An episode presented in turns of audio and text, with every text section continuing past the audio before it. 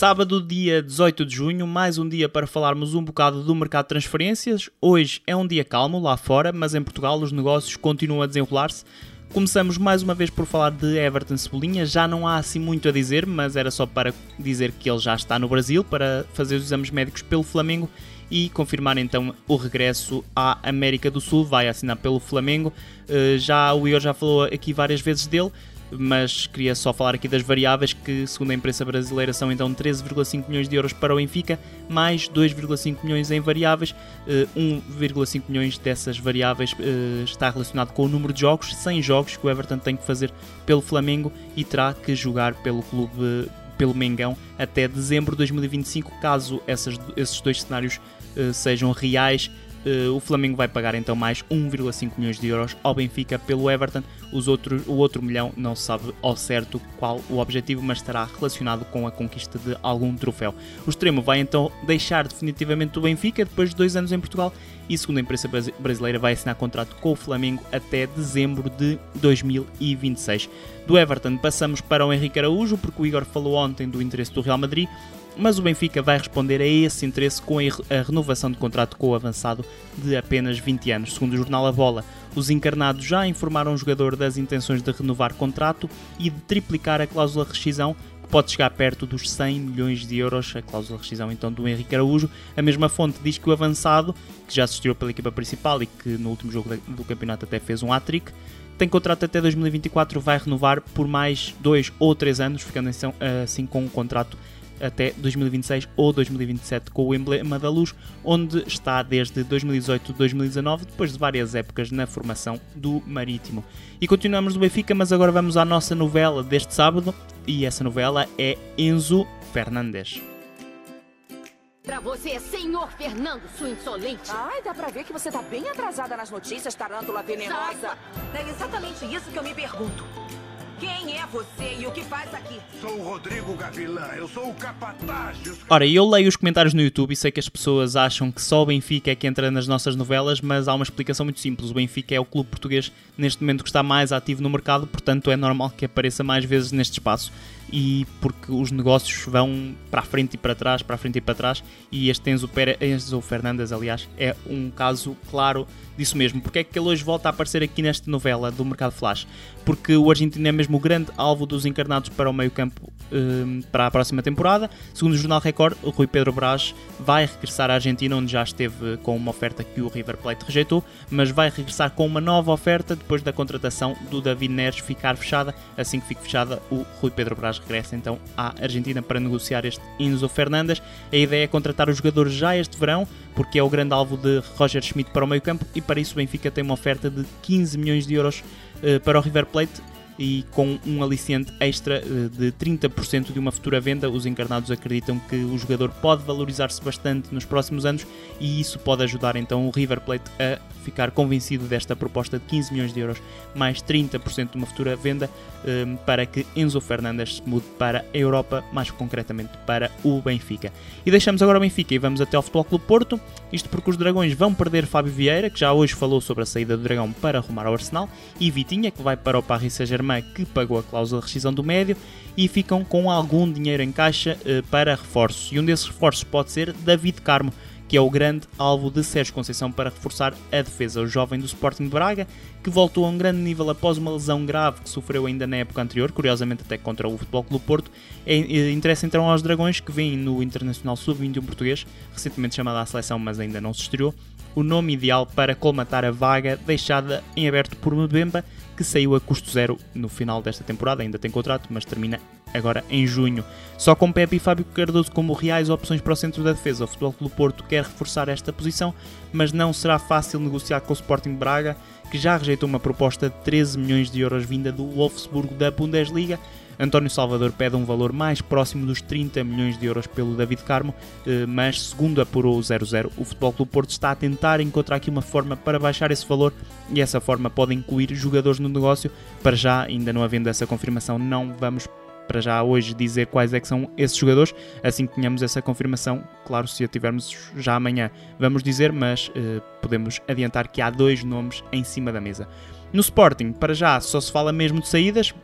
Além de Palhinha e Mateus Nunes, que parecem estar a um passo da Premier League, os Leões vão deixar sair mais dois jogadores, estes com muito menos relevância do que os anteriores, claro. Falamos de Rafael Camacho e Pedro Marques, jogadores que estiveram emprestados esta época e que vão voltar a deixar o Sporting, embora de maneiras diferentes. Uh, começamos pelo Rafael Camacho, que interessa ao Aris de Salónica, da Grécia, e tudo indica que vai mesmo mudar-se então para a Grécia para reforçar o clube grego por empréstimo, com o terceiro classificado do campeonato da Grécia a ficar com uma opção de compra pelo extremo internacional pelas camadas jovens de Portugal, que em 2019-2020, se bem se recordam, custou 5 milhões de euros ao Sporting. Entretanto, desvalorizou bastante, está avaliado apenas em 2 milhões de euros, por isso dificilmente os Leões vão recuperar o investimento feito pelo jogador que pertencia ao Liverpool e que voltou a ter uma época muito abaixo das expectativas na Belenenses Sade, nem, nem chegou a realizar mil minutos. Já o Pedro Marques vai sair em definitivo do Sporting para regressar aos Países Baixos, segundo o recorde, o avançado de 24 anos, que já teve vários empréstimos desde que deixou os Júniors do Sporting,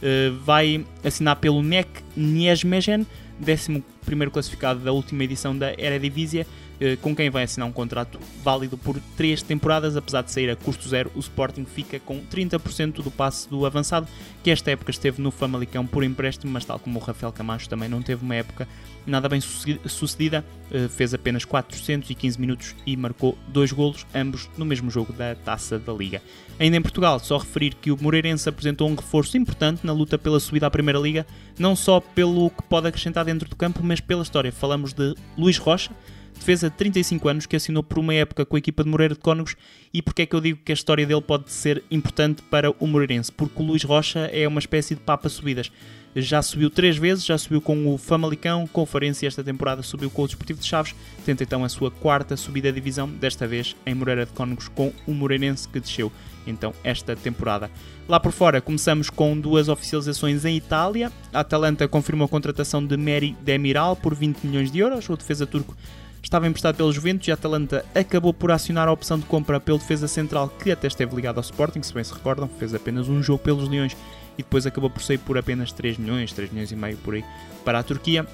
No entanto, há aqui um, um, uma situação uh, estranha pelo Demiral. Uh, não há certezas que ele fique na Atalanta, apesar de, da Atalanta ter acionado a opção de compra pelo Demiral. Isto porque a imprensa italiana diz que o Gasperini, o treinador da Atalanta, não conta com defesa central, que pode ser revendido e já há dois nomes, eh, um deles é o Newcastle, outro o Atlético Madrid também interessado no jogador de defesa central internacional turco. E já que falei no Atlético Madrid, aproveito para dizer que os colchoneros estão a tentar a contratação a custo zero de Axel Witzel, o médio belga que passou com grande sucesso pelo Benfica, terminou o contrato com o Borussia Dortmund, não renovou e está livre para assinar por outro clube o Marselha já fez uma proposta pelo Internacional belga, mas essa proposta foi rejeitada e agora o Atlético está a tentar fechar a contratação do médio de 33 anos, que esta época fez 41 jogos ao serviço do Borussia de Dortmund. Quanto à outra oficialização em Itália, trata-se de Agustin Alvarez, aquela malta que joga FM talvez saiba quem, quem é que eu estou a falar, um avançado uruguaio que pertencia ao Penharol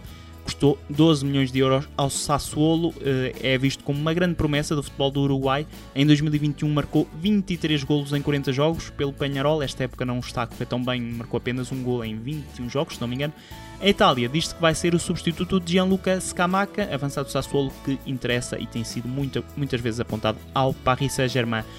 Quem também está a ser apontado ao Paris Saint-Germain é, curiosamente, Renato Sanches, segundo o portal uh, Le 10 Sport, porque não me lembro como é que se diz 10 em francês. Luís Campos, conselheiro da equipa francesa, está a tentar roubar o jogador, roubar entre aspas, claro, o jogador ao, ao AC Milan. Já aqui tínhamos falado que o Renato Sanches tinha tudo certo para ir para a Itália e reforçar o AC Milan a troco de 18 milhões de euros, mas agora parece que o Paris Saint-Germain vai tentar aproveitar o facto de o Internacional Português ter contrato com o Lille apenas por mais uma época para impedir que o Renato vá para o Milan e fique então em França, mas no Paris Saint-Germain, deixando então o Lille. Só falta saber onde é o futuro, onde é que o futuro treinador dos parisienses vai encaixar tantos médios, mas isso, claro, já não é problema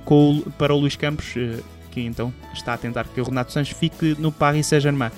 E se o, o conselheiro do Paris Saint-Germain quiser ainda mais um médio, porque 8 ou 10 ou 15 não são suficientes, também pode tentar o espanhol Sesc Fabregas, isto porque o Mónaco confirmou hoje que não vai renovar com o Internacional Espanhol esta época fez apenas 5 jogos pela equipa francesa, portanto, um caminho natural. Aos 35 anos, Fábregas está sem clube e fica livre para assinar por outro emblema. E agora, mesmo para fechar, dar conta da renovação de Eddie Nketiah com o Arsenal, o avançado inglês de 23 anos, que se destacou no Championship e tem vindo a fazer alguns jogos interessantes pelo Arsenal, nomeadamente nas competições europeias. Estava há poucos dias de ficar livre, havia alguma indefinição sobre o futuro do avançado, mas o certo é que acabou por renovar por mais 5 épocas com o Arsenal, Vem, uh, tem então contrato até 2027 e depois de várias tentativas ele foi aparecendo e desaparecendo, parece que pode ser mesmo este o ano em que os Gunners apostam verdadeiramente em Eddie Nketiah, não só porque não há avançados, e isso claro é relevante, o Aubameyang e o Lacazette já saíram, mas também porque o inglês tem aqui um, um, um pormenor interessante. Tem um novo número no Arsenal, e qual é o número? É o número 14, que era o número do Aubameyang, mas também é o número que pertencia a Thierry Henry, quando ele se tornou numa das maiores figuras da história do emblema londrino, portanto muita responsabilidade para o Nketiah, mas também um sinal de que o Arsenal talvez esteja mesmo a confiar em Nketiah para uh, liderar a frente de ataque dos Gunners na próxima temporada. E é com Nketiah que nos despedimos, já sabe, amanhã mais, eu despeço-me por hoje, porque o meu nome é Hugo Filipe Martins e o mercado para mim é só uma parte relativamente gira do futebol.